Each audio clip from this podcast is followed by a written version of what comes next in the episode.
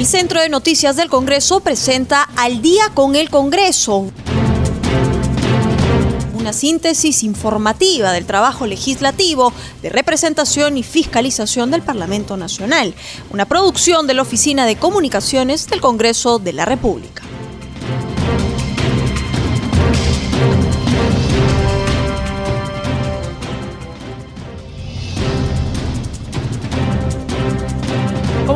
Buenas noches, bienvenidos al programa Al Día con el Congreso. Los saluda Rómulo Vargas y los acompañaré en esta hora informativa con las principales noticias del Parlamento Nacional. Y de inmediato nos trasladamos hasta el Congreso de la República.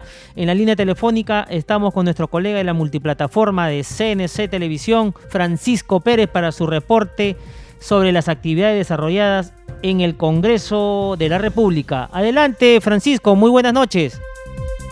¿Qué tal, Rómulo? ¿Cómo estás? Buenas noches. Buenas noches a todos los amigos de CNC Radio. Así es, hoy lunes 15 de marzo iniciamos la semana con diversas actividades en el Congreso de la República, diversas comisiones que han venido sesionando a lo largo del día, como se ha venido haciendo en estas fechas de manera virtual a través de la plataforma de reuniones virtuales establecida por el Congreso de la República. Una de las comisiones que se ha reunido esta mañana ha sido la subcomisión de acusaciones constitucionales, que tuvo quórum temprano por la mañana para eh, referir eh, o continuar, en todo caso, con la presentación del informe del congresista Antalle, referida a la acusación en contra del expresidente del Congreso, ex legislador y actual candidato presidencial, Daniel Salaverry. Como recordamos, Daniel Salaverry fue denunciado por una presunta falsificación de sus informes de las semanas de representación en los años 2017 y 2018, periodo en el cual fue legislador. El último viernes, el congresista Ancalle Gutiérrez presentó este informe que iba a ser debatido y finalmente votado. Eh, para hoy se postergó la, la votación para hoy lunes debido a que el viernes se iba a realizar el pleno, la sesión del pleno del Congreso de la República. Finalmente, en esta subcomisión presidida por el congresista Carlos Pérez, Carlos Pérez de la bancada de Acción Popular, se decidió aprobar este informe por 16 votos a favor y dos abstenciones. El informe final referido a las denuncias acumuladas numeradas con el 284, el 344 y el 375 contra el ex congresista Daniel Salaverri Villa, el cual concluye en acusarlo por la presunta comisión de los delitos de peculado doloso, falsedad ideológica y falsedad genérica, delitos tipificados en los artículos 387, 428 y 438 del Código Penal, respectivamente, todos ellos en agravio del Estado peruano.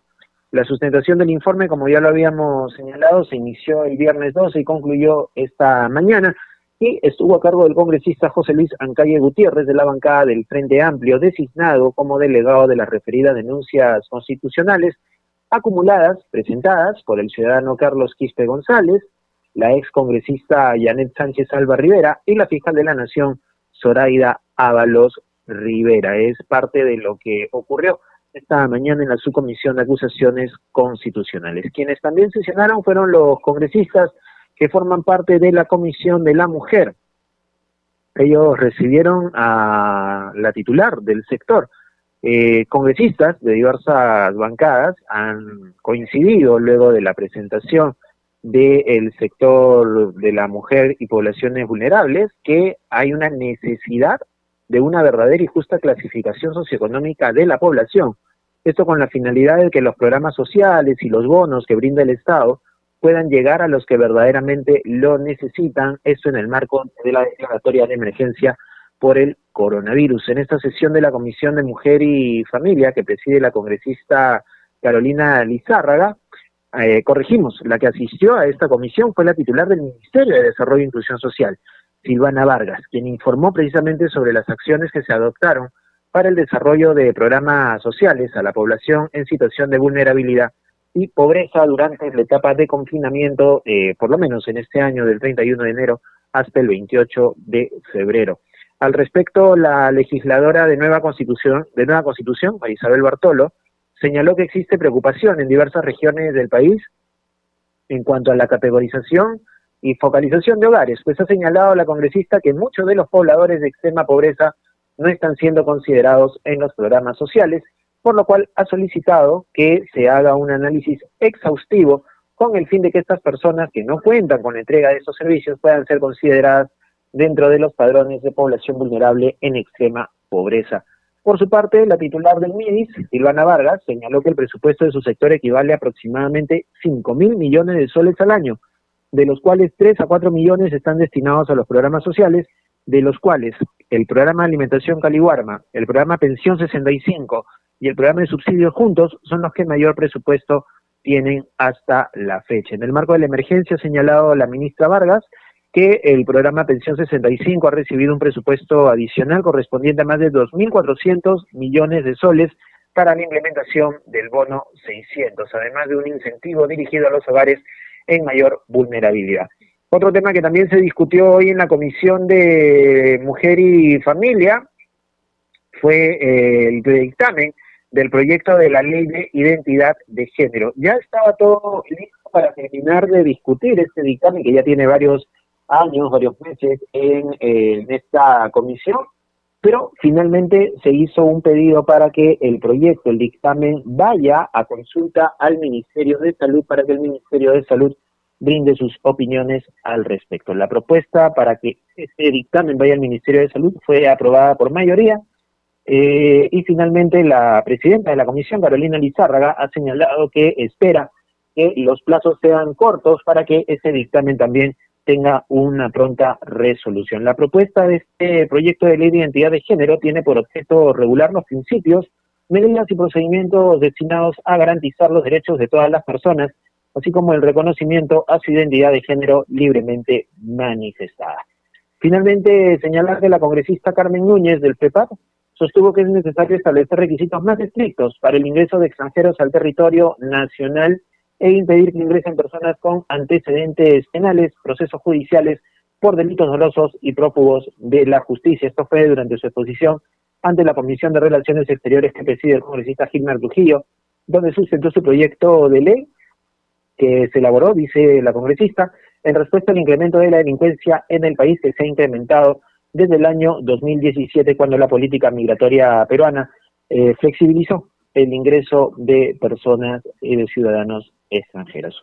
Finalmente, señalar que la congresista Alianza para el Progreso, Carmen Omonte, ha anunciado a través de sus redes sociales que es, un es un nuevo caso más que eh, se sufre por el contagio del coronavirus. Esto es lo que ha anunciado la congresista hoy a través de sus redes sociales, que se ha contagiado del COVID-19 y que va a tomar las medidas del caso para una pronta recuperación. Es la información que tenemos por el momento, Rómulo, amigos amigas de CNS Radio. Nos encontramos mañana, como siempre, a la misma hora. Gracias Francisco por tu informe. Nos reencontramos el día de mañana con más noticias desde el legislativo. Buenas noches. Buenas noches, muchas gracias. A esta hora de la noche estamos en la línea telefónica con el congresista José Luis Ancalle, delegado de las denuncias constitucionales contra el ex congresista Daniel Salaverri. Congresista Ancalle, muy buenas noches, gracias por acceder a la entrevista. ¿Cómo está? Buenas noches. Gracias siempre por la oportunidad. Congresista Ancalle, ¿y qué balance del informe final de las denuncias presentadas en contra del ex congresista Salaverri debido a que habría presentado información falsa en sus informes de, semana de representación entre los años 2017 y 2018 se podría hacer? Sí, eh, nosotros hemos estado ya con este tema desde el año pasado en el tema de la notificación para recibir los descargos. Eh, no ha sido quizás eh, voluntad de parte del ex congresista en asistir, puesto que él está en su derecho para poder ser partícipe y plantear los descargos. Pero finalmente hoy ya hemos presentado el informe final, quien ha tenido votación en mayoría por los cuestionamientos que se han presentado en tres acusaciones constitucionales. Una que ha estado presentada por el ciudadano Carlos Ernesto Quispe, que es la 284 eh, y la 344 que ha sido producto de un informe remitido de la Comisión de Ética, quien recomienda ah, remitir la ah, acusación a la Subcomisión de Acusaciones Constitucionales y por último eh, la 375 derivada desde la Fiscalía de la Nación por la señora Zoraida Ávalo Rivera, quien hace imputaciones de delitos que están tipificados en el Código Penal, eh, peculado, falsedad ideológica y falsedad genérica. Y también había infracción a la Constitución, pero esa ha sido declarada improcedente. Congresista, ¿y cuáles han sido sus argumentos en torno a la acusación constitucional contra el excongresista Salaverry? Mire, en el mes de enero y febrero 2017, noviembre y diciembre, y posteriormente enero, febrero y marzo de 2018, nosotros como congresistas durante el mes tenemos una semana de representación, cinco días continuos para visitar nuestra, nuestras regiones, nuestras localidades, y, no solamente en la ciudad, sino también hacer viajes a diferentes provincias. En este hecho, lamentablemente, el ex congresista no participó de las reuniones que había consignado como eh, actor principal en su semana de representación. Eso se ha corroborado a partir de fotos que han sido presentadas no solamente en el informe mensual, sino en el informe anual, eh, desvirtuadas porque estas fotos habían, habían sido tomadas en otra ocasión con mucho tiempo de, eh, de, de antesala, lo cual ha permitido que nosotros tomemos estos datos importantes para que a través de eh, la evaluación que hemos tenido nosotros sobre eh, las acusaciones eh, constitucionales en la configuración del, del, delito, es que se ha dado al final que no cumplió con la semana de representación y ha infringido el reglamento del Congreso y también penas que están tipificadas en el Código Penal congresista Ancalle, ¿y qué cargos se le daría al excongresista Salaverry? Una vez que nosotros ya, en este caso ha sido aprobado, se va a remitir a la comisión permanente para su eh, ratificación, lo cual va a permitir de que sean derivados al pleno del Congreso. Ahí eh, también va a haber un, debate eh, donde no solamente habría pues un eh, aprovechamiento de parte del, del acusado al haberse apropiado de caudales públicos entregados por la administración del Congreso de la República, sino también haberle entregado recursos públicos a sus eh, ex eh, asesores técnicos de su despacho, como es el señor Gianmarco Antonio Quesada, Juan Carlos Calderón, Juan Carlos Top y segundo Agustín Ramírez, que habrían sido pues los delegados para el cumplimiento de esa semana de representación, las mismas que también a pesar de ello no se dieron con esas reuniones, a excepto de algunas que también lo manifestamos en el informe final que hoy hemos presentado. Congresista, ¿y cuál es el paso siguiente? ¿Esto se va a ver en el Pleno y también podría ir al Poder Judicial? Eh, se va en el Pleno, como es un antejuicio político, lo que corresponde eh, es que justamente la fiscal de la Nación canalice como una acusación. Una vez aprobada en el Pleno, se da la disposición para que en el proceso penal impulsado por el Ministerio Público inicie todo este, este camino, ¿no? Congresista, y cambiándole de tema, hoy se dio inicio al año escolar lectivo 2021. El ministro de Educación ha manifestado en una entrevista a una radio local que hay la posibilidad de que los alumnos vayan presencialmente en un 20% en las zonas rurales. ¿Esto cree usted que sea posible? Es bastante eh, delicado esa situación en vista de que pienso que requiere de un análisis eh, de especialistas para que a través de estadísticas, a través de la metodología, metodología necesaria, puedan pues este, dar esa disposición en la, que en las partes rurales puedan asistir de manera presencial. Pero ah, hay algo quizás este, diferenciado que está ocurriendo aquí en la región de Arequipa. Por ejemplo, en Cayoma, que tiene eh, zonas eh, rurales, eh, ahora se ha incrementado el alto índice de contagiados. Chivay, también está este Cabanaconde. Esos temas, Cayayi, tenemos que, que analizar y ver que quizás esa disposición tenga que ser focalizada, ¿no? En otros lugares quizás haya habido el manejo, pero en otros, como les menciono, ahí la situación puede ser un tanto delicada porque al asistir los estudiantes podrían contagiarse del, del COVID-19. Así es, congresista Ancalle. Justamente el ministro ha manifestado, pues, no que para que los alumnos vayan a clase se debe de considerar cuatro principios: seguridad, flexibilidad, gradualidad y voluntariedad. En ese sentido, usted que viaja constantemente, ¿usted cómo analiza y observa el posible retorno a las clases y las condiciones también de la infraestructura en dichos colegios, no? En algunos lugares que también nosotros hemos eh, llegado, eh, le puedo indicar Puica, un lugar bastante alejado de la ciudad de Arequipa que está por más de los 4.000 metros sobre el nivel del mar, eh, el índice era bastante, digamos, manejable, ¿no? Había algunos contagiados, pero que se estaban recuperando, monitoreados por los centros de salud. Eh, la situación pasa en que cuando los pobladores se transportan, quizás alguien pueda tener, pues, eh, la, el virus y y pueda más bien extenderse si es que esas son presenciales y esos lugares que quedan a muchísima distancia de la ciudad, es bastante difícil trasladar a un paciente hasta la localidad más cercana donde puedan tener un tanto más implementados los centros de, salud. Es bastante complejo, eh, quizás por una parte ven la, disposición también de, parte de, los jóvenes para que puedan asistir, pero yo pienso que los especialistas deben de ahí dar una opinión certera y, no más bien conllevarnos a, a situaciones difíciles que seguimos viviendo en esta en esta segunda ola, en este rebrote que está causando más estragos, más personas conocidas, más personas cercanas están falleciendo. Eso es realmente realmente triste lo que viene ocurriendo en todo el país congresista calle, y en ese sentido, ¿cómo va el tema de la conectividad? ¿Hay ya la llegada de las tablets como se había prometido o todavía hay ese problema en los colegios?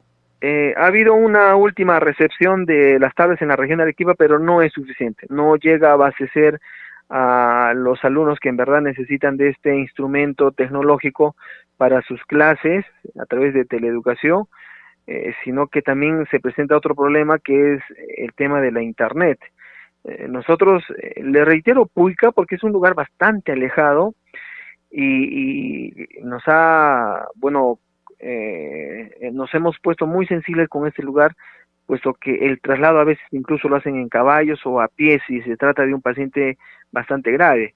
Ahí la municipalidad nos ha presentado un documento para canalizarlo a través de Indecopi, cuál es la respuesta sobre la queja que tienen sobre una línea de, internet de telecomunicación, puesto que la señal es totalmente deficiente, entonces esperemos que tengamos la respuesta pronta, pero de todas maneras en los lugares alejados no es eh, la misma calidad de las que se pueden recibir en la ciudad y a pesar de que estamos en la ciudad también hay se entrecorta no no hay buena buena señal en algunas ocasiones. Creo que eso a todos les pasa. Congresista en calle, y en ese sentido también se han presentado casos de niños que se han contagiado con la COVID-19 en Arequipa. Sí ha habido niños, ha habido algunos casos, incluso con desenlace fatal, pero bastante aislados, pero sí, sí hemos eh, tenido el reporte de parte de la Dirección Regional de algunos eh, contagios de parte de los niños y sobre todo en ese en ese rebrote, ¿no? de lo que no ha ocurrido en el, en el mes de julio, julio, agosto del año pasado, que era más a las personas adultas. Congresista en calle, ¿y, ¿y cómo va el tema de las camas UCI, el oxígeno? ¿Ya se está solucionando o todavía hay ciertos inconvenientes para lograr conseguir estos dos temas? Hay inconvenientes. En este momento estoy recibiendo llamadas, no saben, eh, Rómulo, no sabes la, la tristeza y la desesperación por la cual se comunica con nosotros pidiéndonos que podamos canalizar una cama. UCI. Nosotros no, no somos los ejecutivos, pero tratamos de advertir al, al director del hospital, tratamos de, de llamar al gerente para que haya una disposición y no hay. En ese momento hay, hay una paciente. Recientemente que me ha este, me, me han llamado la señora Delfina Condori está buscando urgentemente una cama está en el hospital, pero no la pueden transferir, puesto que no hay, es lo que no, nos ha indicado el director, no hay cama UCI, más bien hay pacientes a la espera en el hospital.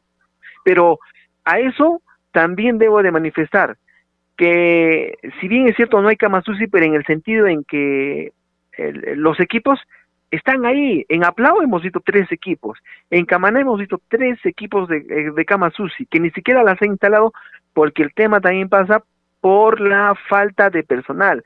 No se está contratando o hay falta de usiólogos intensivistas que puedan cubrir o puedan poner en disposición una cama UCI. Ese es otro tema bastante crítico que desde MINSA deberían de actuar inmediatamente y sobre todo acá en la región de Arequipa. Congresista en calle, ¿y continúa el problema también de la falta de médicos intensivistas? Sí, eso sí, sí, sí, hay, hay esa falta de intensivistas, sociólogos, enfermeras especializadas para atender pacientes en, en camas UCI porque requieren de un monitoreo permanente. Aplau, Camaná, escuché incluso que también había en Chivaipe, pero si uno va a constatar, estas no están al servicio de la, de la población y menos tienen eh, quizás el ambiente especializado para poder instalar una cama de esta especialidad. Ahí por eso pido a través de, de ustedes que me brinden la oportunidad para que MINSA pueda eh, disponer todo lo necesario. Ellos son los encargados y los facultados para que esta ausencia de personal más bien se pueda canalizar congresista Ancalle, y cambiándole de tema, ¿cómo va la situación de la reactivación económica con esto de la cuarentena? ¿Se han visto todavía paralizadas las labores económicas?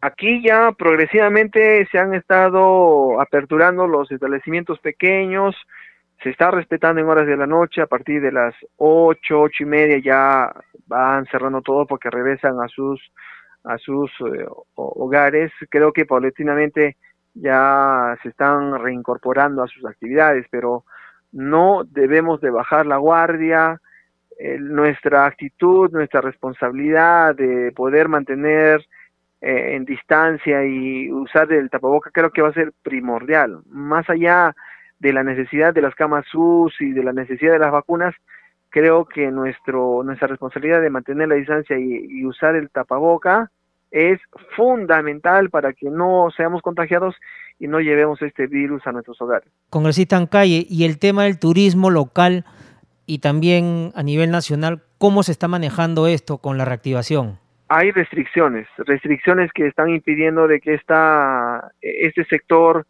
eh, poco a poco y más lentamente estén pues eh, siendo parte de esta reactivación.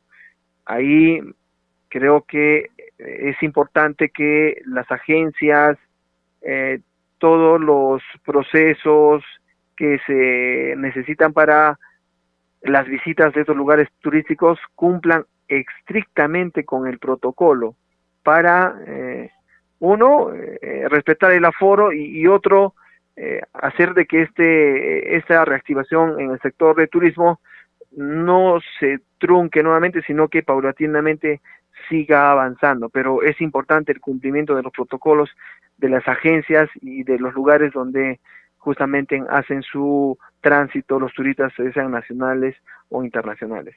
Esperemos, congresista Ancalle, que poco a poco se vaya restableciendo el tema de la reactivación económica en beneficio de toda la población arequipeña y del país.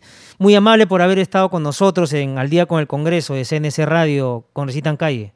Rómulo, muchas gracias. Que sea que sea buena noche y que no bajemos la guardia. Eh, sigue la situación bastante difícil, al menos aquí en la región de Arequipa. Hasta luego. Nos vamos a un corto comercial y ya volvemos con más en Al día con el Congreso. Estaremos en la línea telefónica con el congresista Jorge Pérez, miembro de la Comisión de Salud e integrante de la Comisión COVID-19.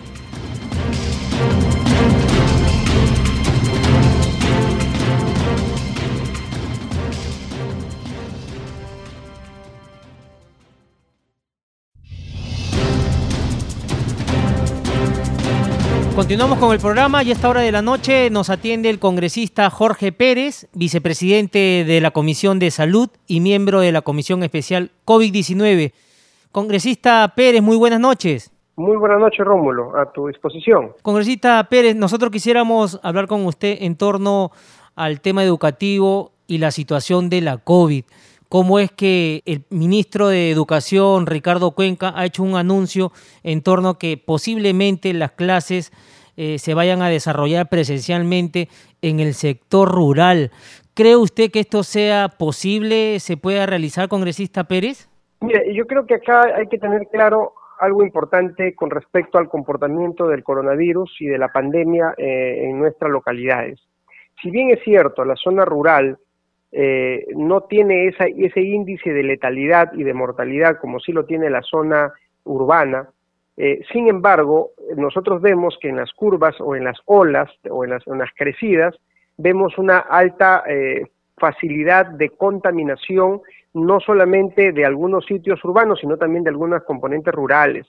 Y eso tiene que ver específicamente con que en los colegios, al momento que tú tienes a los estudiantes en, clase, un profesor pues no va a vigilar incluso si es que el niño está llevando adecuadamente puesto la mascarilla, pero peor aún, ¿qué pasa cuando el niño eh, intercambia las mascarillas?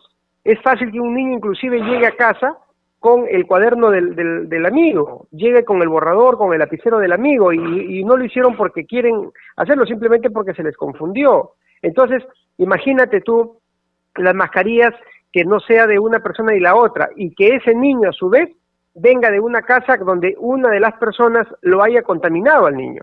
Si bien es cierto también, el niño no, no, no ha desarrollado la enfermedad con una manera muy fuerte, como si de repente en el adulto, en algunos grupos etarios, definitivamente este, este niño va a poder llevar al virus, va a ser una persona que no desarrolla la enfermedad, por lo tanto es un portador, y este otro niño va a poder contaminarse con este virus, lo lleva a la casa y quien va a desarrollar la enfermedad son justamente estas personas que están propensas al desarrollo del síndrome respiratorio agudo severo.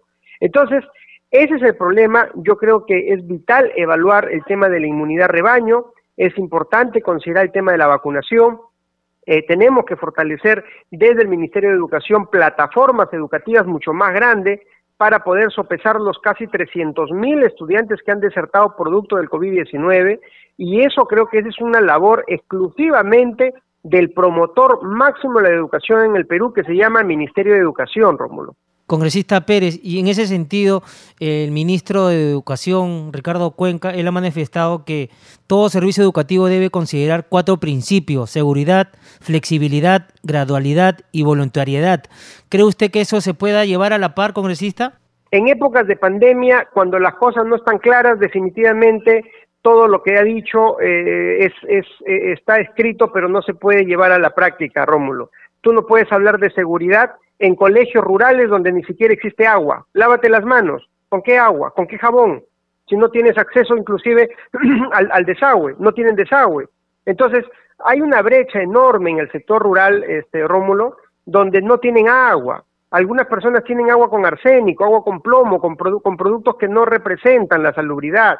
Entonces, tampoco queremos verlo esto como un problema porque en todo caso todo el mundo diría, entonces que no haya clase nunca, ¿no? porque el agua no lo van a solucionar mañana, pasado. Claro, pero el problema del síndrome respiratorio agudo severo, provocado por el coronavirus, afianzando esto en las zonas rurales, donde no hay oxígeno, donde la atención primaria es prácticamente nula, definitivamente, eh, mi querido Rómulo, vamos a prender una fogata donde no había, no había prendido. Entonces yo creo que acá, si estamos ahora eh, eh, con la visión clara de que la educación presencial es esencial, es importante, apurémonos con el tema de la negociación para las vacunas. Hagamos esto de, una manera mucho más, más contundente, desarrollemos nuestra propia vacuna, tratemos en lo posible de invertir en, tecnología y en investigación científica peruana o América Latina también. Nosotros somos parte de la comunidad andina, Rómulo, somos parte, inclusive formamos un parlamento andino. ¿Dónde está el parlamento andino en este momento? ¿Por qué es que no podemos asociarlo a los institutos de salud de, de, Chile, de Colombia, de Ecuador, de Bolivia, de Perú, de los cinco países miembros de esa comunidad andina, ¿por qué no, nos juntamos en este momento para hacer el instituto multinacional? Ese instituto multinacional de salud que provea y que investigue la vacuna, no solamente la vacuna que vamos a producir nosotros, sino también las vacunas que en este momento se están inoculando, que no sabemos si realmente tienen la eficacia como eh, lo ha demostrado este Sinofar, que Sinofar nos vendió a nosotros una vacuna supuestamente con un 76% de eficacia, pero en la práctica no llega a, no llega a tener esa, esa, esa eficacia aparentemente, según tengo entendido. En ese sentido, las investigaciones tienen que seguir, tenemos que, que ir calando de una manera responsable, coherente, porque sabemos, Rómulo, y esto que la gente lo sepa, el coronavirus llegó a quedarse y este coronavirus está siendo altamente repetitivo en la contaminación y altamente repetitivo en las mutaciones. Todavía no hablemos de mutaciones, pero sí de algunas variantes. Y tarde o temprano estas variantes van a traer consigo nuevos virus mutados, donde estas vacunas prácticamente van a quedar obsoletas, Rómulo. Así es, Eso es importante. Congresista Pérez, y como usted muy bien indica, ojalá que los gobiernos nos unamos para poder hacer eh, luchar juntos ¿no? contra esta pandemia. Congresista Pérez, todavía no salimos de una segunda ola. Ya otros países están en la tercera ola y están cerrando sus fronteras, están tomando otras medidas. ¿Qué hacer en el Perú? Mire, Rómulo, el gran problema justamente de las olas no es por, no es por mandato divino. Las olas las fabricamos nosotros. Las olas las fabricamos cuando comenzamos a ser elásticos, cuando comenzamos a ser frágiles en nuestro control epidemiológico. Por el amor de Dios, no podemos estar nosotros ahorita contraponiendo el tema de la salud y la vida por encima de algunos componentes que no tienen nada que ver con la parte eh, epidemiológica. No está siendo llevado este, este, este tema eh, pandémico, Rómulo, acá en el Perú, por epidemiólogos. Se está, yendo, se está, está siendo llevado por opinólogos, por gente influenciada por el tema económico, Acá no vemos, acá hay epidemiólogos que realmente hagan su trabajo como lo hicieron en la época del cólera, acuérdate, en esa época de los 90, quienes salían a hablar no eran pues los políticos, no eran pues los, los opinólogos, los, los, los, este, los politólogos, los economistas, salían a hablar los que tenían que hablar porque la estrategia de esta guerra, que es biológica, pues es una guerra mundial biológica, la tiene que tener los almirantes, los generales, los coroneles, que son los epidemiólogos, son los médicos profesionales, las enfermeras o enfermeros que son especialistas en salubridad. Este es el trabajo que, que tienen que estar comandado por ellos. Los generales en este momento son los profesionales de la salud y la gente no lo está tomando en consideración, todo lo contrario, lo estás, lo estás ninguneando están hablando cosas que no corresponden y, y, y, lo que a mí me llama mucho la atención, Rómulo, es que no se invierta seriamente en salud. Imagínate, se ha invertido cerca del 15%, 16% del Producto Bruto Interno para esta pandemia. Hermano, no hemos llegado pero ni siquiera al 1% de inversión en, salud. Entonces es una locura, no, no, no, es coherente, Rómulo, de que tú tengas un problema de salud en tu casa y me vengas pues a, a, estar gastando en un televisor, me estés gastando en la luz, me estés gastando en el internet, cuando en realidad son necesarios, no te digo que no sean necesarios, pero que no vayas al, al meollo, al problema que es la salud. Dime tú, ¿acaso no conocemos las brechas de infraestructura? 78.8% de, la, de, de nuestros establecimientos de salud del Perú está en estado de precariedad. ¿Quién en este momento está hablando acerca, no, algunos están hablando de carreteras, de trenes, de millones, de inversiones. Nadie habla de, de, de, de cerrar la brecha de los establecimientos de salud. Estamos hablando de problemas serios de salubridad, recojo de basura, manejo de residuos sólidos, el tema del desagüe, el tema del acceso al agua de calidad. No, te dicen, el 78% de la población tiene acceso al agua, al agua, al agua este, en, en tuberías. Señor, discúlpeme, mídale usted la cantidad de coliformes fecales, mídale usted la cantidad de metales pesados, sulfatos, fosfatos, los componentes que hacen que esa salud, que esa agua, si bien es cierto, llega por el grifo, pero no es apta para el consumo humano, Rómulo. Entonces, estamos, estamos frente a un problema cuya solución está yéndose por el otro lado y la población en medio sufriendo. No puede ser, Rómulo, yo creo que estas cosas tienen que ser manejadas y tienen que ser tocadas por personas expertas, gente que sepa la, la, problemática. No podemos eh, eh, tener un problema cardíaco y mandarlo pues este de repente al, al, urólogo ¿no? O sea, el, el urólogo viendo problemas del corazón, o, o, en todo caso, o el dermatólogo viendo problemas de riñón. O sea, no, no, es, no es coherente, no, no, no, es, no es algo lógico. Por eso es que tenemos la alta tasa de mortalidad, por eso que tenemos a un ministro que sin ser educador, ¿no? Viene y dice, no, que salgan los niños que se vayan en la zona rural, gradualidad, te meten ahí los, los pilares, hablando muy bonito, cuando, hermano, no tenemos capacidad resolutiva, no hay inmunidad rebaño. Eso es la hora, el momento de poder solucionar de contratar ahorita profesionales, maestros, dándole sus computadoras para que se conecten a más de 300 mil estudiantes que se han quedado sin colegio, mi, querido Rómulo. Eso es ahorita lo que se necesita. Congresista Pérez, usted es de la idea de que haya una reingeniería e infraestructura en la salud. Hay tres componentes específicos que se necesita en salud. Infraestructura, 78.8% de precariedad. Significa que el 80% necesita ahorita un trabajo importante, que no lo están haciendo.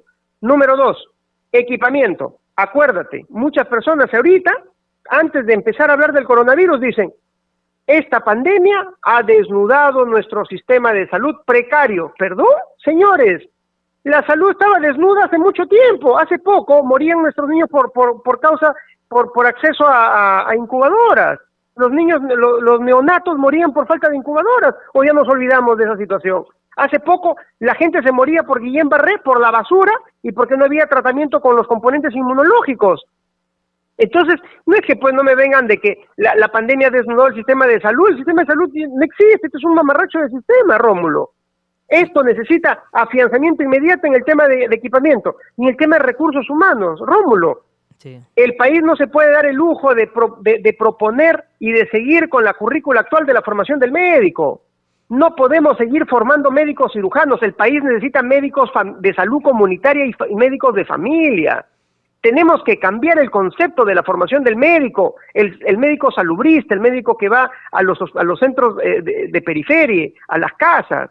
No podemos estar hablando del médico de hospitales, porque en el hospital se atienden enfermos y lo que nosotros necesitamos es disminuir la tasa de enfermos, porque curar enfermos es mucho más caro que prevenirlas hacer promoción y prevención de la salud representa disminuir el 70% de enfermos ahorita.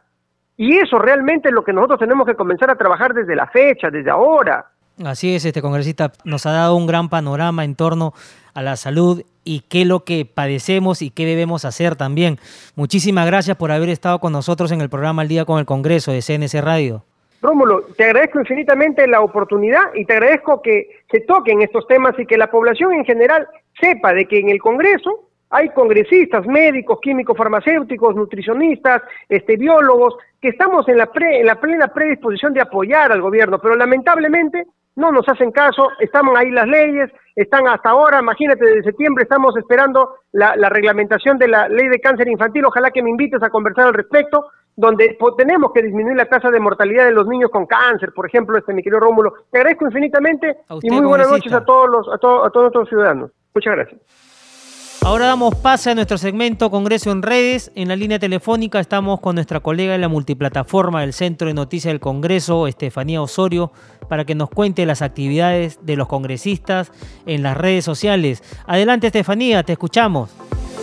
Hola Rómulo, muchas gracias por el pase. Vamos a iniciar con el segmento Congreso en redes y antes saludar a todos nuestros oyentes de Radio Nacional que nos escuchan a esta hora. El Congreso de la República dio a conocer a través del Twitter sus más sentidas condolencias al congresista César González Tonama por el sensible fallecimiento de su señora madre Robertina Tonama. Que descanse en paz.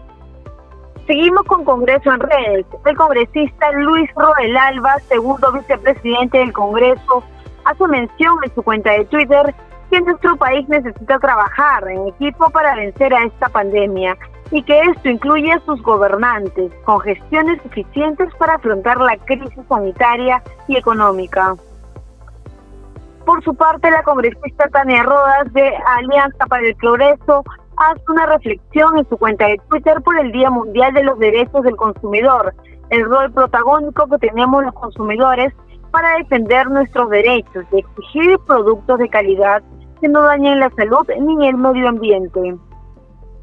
Y en otras informaciones, el legislador Luis Dioses de Somos Perú anunció en su cuenta de Twitter que tras las coordinaciones con el general de la región policial de Piura, Carlos Malaver, se logró coordinar personal policial para el repuesto de auxilio rápido de Villa Viaviate para combatir la delincuencia en esta zona del distrito de La Huaca. Mientras que la congresista Jessica Plaza de UPP destaca en su cuenta de Twitter la aprobación del proyecto de agua potable y saneamiento para Juliaca, con la ampliación y mejoramiento de los servicios de agua y alcantarillado. Muchas gracias, Rómulo, muchas gracias a todos nuestros oyentes y será hasta mañana. Sin antes recordarles que no se olviden de seguirnos en nuestras redes sociales. Nos encontramos en Facebook, en Twitter y en Instagram. Adelante con ustedes. Gracias, Estefanía. Nos reencontramos el día de mañana con más información. Seguimos con el programa Al día con el Congreso de CNC Radio y estamos en la línea telefónica con el congresista Napoleón Puño, integrante de la Comisión Agraria, para hablar con él sobre diversos temas de la coyuntura parlamentaria, entre ellos la Comisión Agraria hoy día en sesión especial abordó diversos temas y estamos en comunicación con el congresista Puño para que nos haga un gran balance en torno a lo acontecido hoy día en la comisión. Congresista Puño.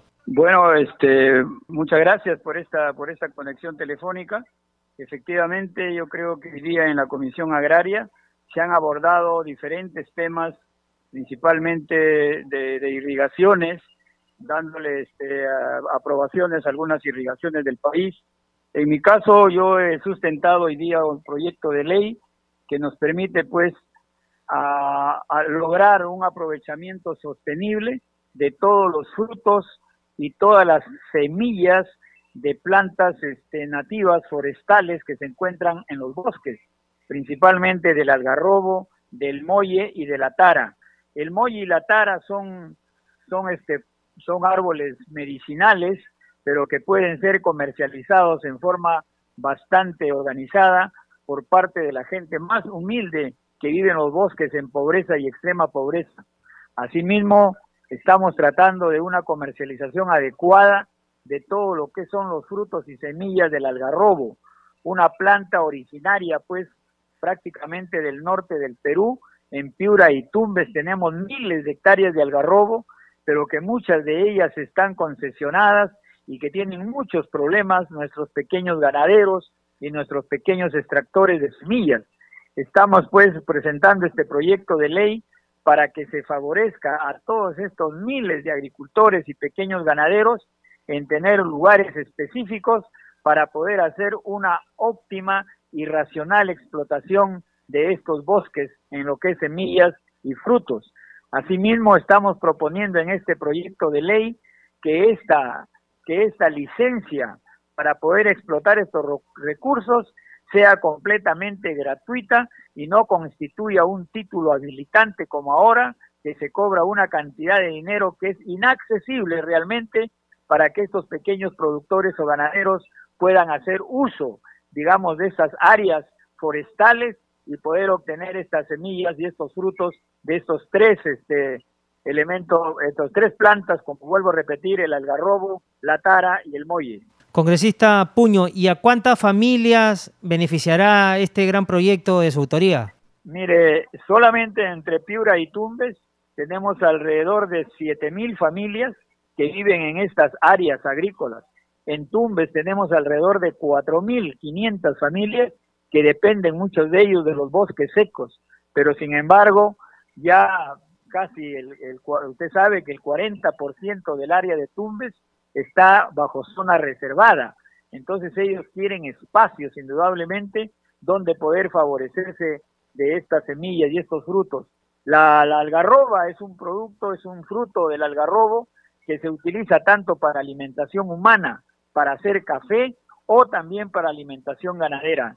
Yo creo que estas miles de personas que están ubicados en otras regiones del Perú eh, podrían pues favorecerse de lo que es el molle y la tara. Congresista Puño, ¿ya ha tenido conversaciones con las autoridades locales para hablar eh, en un tema macro este tema? Por supuesto, hemos tenido las conversaciones correspondientes con los actores primarios de estos problemas y también con las autoridades, principalmente con las de forestales, para que se pueda implementar este gran proyecto de buscar una facilidad para que nuestros productores de pobreza y extrema pobreza puedan verse también favorecidos lo que nuestros bosques en forma, este, digamos, este, libre nos otorgan para beneficiar a, los, a los pequeños ganaderos y pequeños productores de semillas. ¿no? Congresista Puño, y el tema del mercado nacional tiene buena acogida y a nivel mundial, ¿cómo se maneja este tema, congresista Puño? Por supuesto, todo lo que es mercado, por ejemplo, usted sabe, como vuelvo a repetir,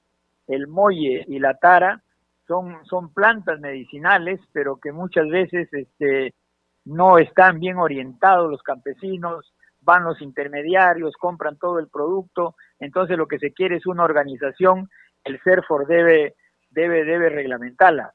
Asimismo, la algarroba, acá por ejemplo en Tumbes, miles de, toneladas de, algarroba se juntan por año, pero muchas veces tienen serios problemas para poder este, ellos comercializarla y solamente las utilizan para su ganadería. Entonces, toda esa reglamentación tendrá que venir después de aprobada la ley, pues, ¿no? Perfecto, congresista Puño. Y cambiándole de tema en el sentido educativo, congresista Puño, hoy se dio inicio al año escolar lectivo 2021. El ministro de Educación ha manifestado que posiblemente las clases sean presenciales en las zonas rurales. ¿Cómo va este tema por Tumbes? Mire, yo le dije al ministro de Educación hace dos, dos lunes que estuvo con nosotros en la Comisión de Educación, le dije muy claro que era muy, muy aventurero sacar una directiva de que las clases inicien eh, y, se tenga esa directiva prácticamente como una espada de Democles de poder ir este, autorizando en forma, en forma paulatina las clases este, a nivel de presenciales principalmente.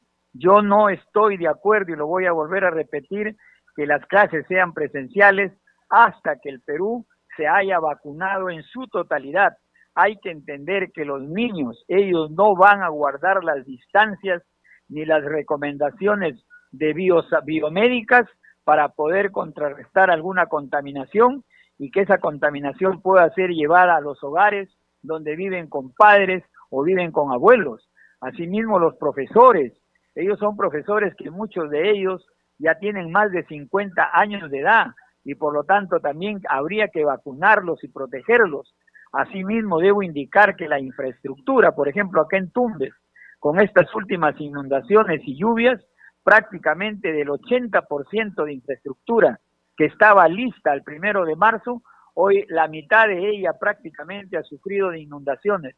Y lo peor del caso, que no hay agua potable y no habiendo agua potable, entonces, ¿por qué vamos a presionar, por más que se diga que es voluntario, pero los distritos, los alcaldes van a tener esta responsabilidad seguramente de otorgar una, un informe de que una determinada escuela o colegio tiene todos los elementos de bioseguridad, pero para mí no es lo que recomendable. Ya hemos tenido noticias de lo que ha pasado en Italia, una gran contaminación de escolares por iniciar las clases presenciales.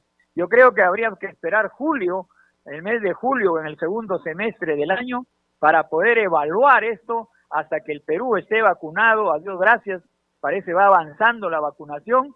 Esperemos que hasta julio al menos el 50% de peruanos estemos vacunados, incluyéndome a mí, amigo periodista. Congresista Puño, usted me está diciendo en todo caso que la infraestructura educativa ha colapsado. Mucha infraestructura en Tumbes ha colapsado con estas últimas lluvias y también se han inundado. Por lo tanto, todo el mes de marzo es un mes de lluvias en Tumbes. Por lo tanto, esa infraestructura está prácticamente colapsada, de la cual seguramente el gobierno regional habrá iniciado hoy día a evaluar todos los daños ocasionados por las inundaciones. El río Tumbes obtuvo uno de los picos más altos de los diez últimos años. El día 5 y 6 de marzo estuvo en 1.400 metros cúbicos de agua por segundo y el día de ayer ha repetido más de mil metros cúbicos de agua por segundo y muchos pueblos aledaños que están al río también sufren de inundaciones. Los agricultores han perdido alrededor de 1.500 hectáreas y ellos pues también se va a generar un problema social. Por lo tanto, yo dijera que debemos nosotros mirar con muy buen criterio el inicio de, clases presenciales, por más que se diga que hoy día comenzaba la implementación de mascarillas, de alcoholes, etcétera, pero eso no es suficiente. La infraestructura educativa que tenemos en Tumbes no reúne las condiciones para poder tener alumnos en una pandemia como la que estamos sufriendo en nuestra región de Tumbes, que está considerada de alto riesgo en este momento. Congresista Puño, bueno, ya lo escucharon a nivel nacional las autoridades locales, asimismo las autoridades en Lima, para que tomen cartas en el asunto y puedan ver este tema del sector educativo que lamentablemente no se podrá realizar las clases en las zonas de Tumbes y la región interna eh, de la misma población. Congresista, muchísimas gracias por haber estado con nosotros en el programa. Muchísimas gracias a ustedes. Será en otra oportunidad. Gracias.